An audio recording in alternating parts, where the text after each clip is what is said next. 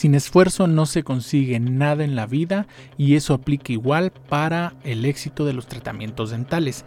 Por eso me atrevería a decirte que el 80% del éxito de tu tratamiento de ortodoncia, de tu blanqueamiento, hasta de los rellenos de tus caries, el 80% depende de ti y el 20% depende de tu odontólogo u odontóloga.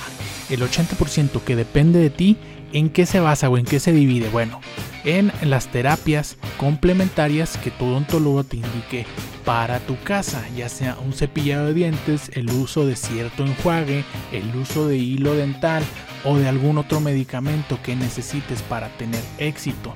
También complementa los sacrificios que tengas que hacer para tener un buen tratamiento. Por ejemplo, el sacrificio más famoso es dejar de comer elotes cuando traes brackets, elotes duros, elotes en palo, cuando traes brackets, porque pues, es bien conocido que se te caen.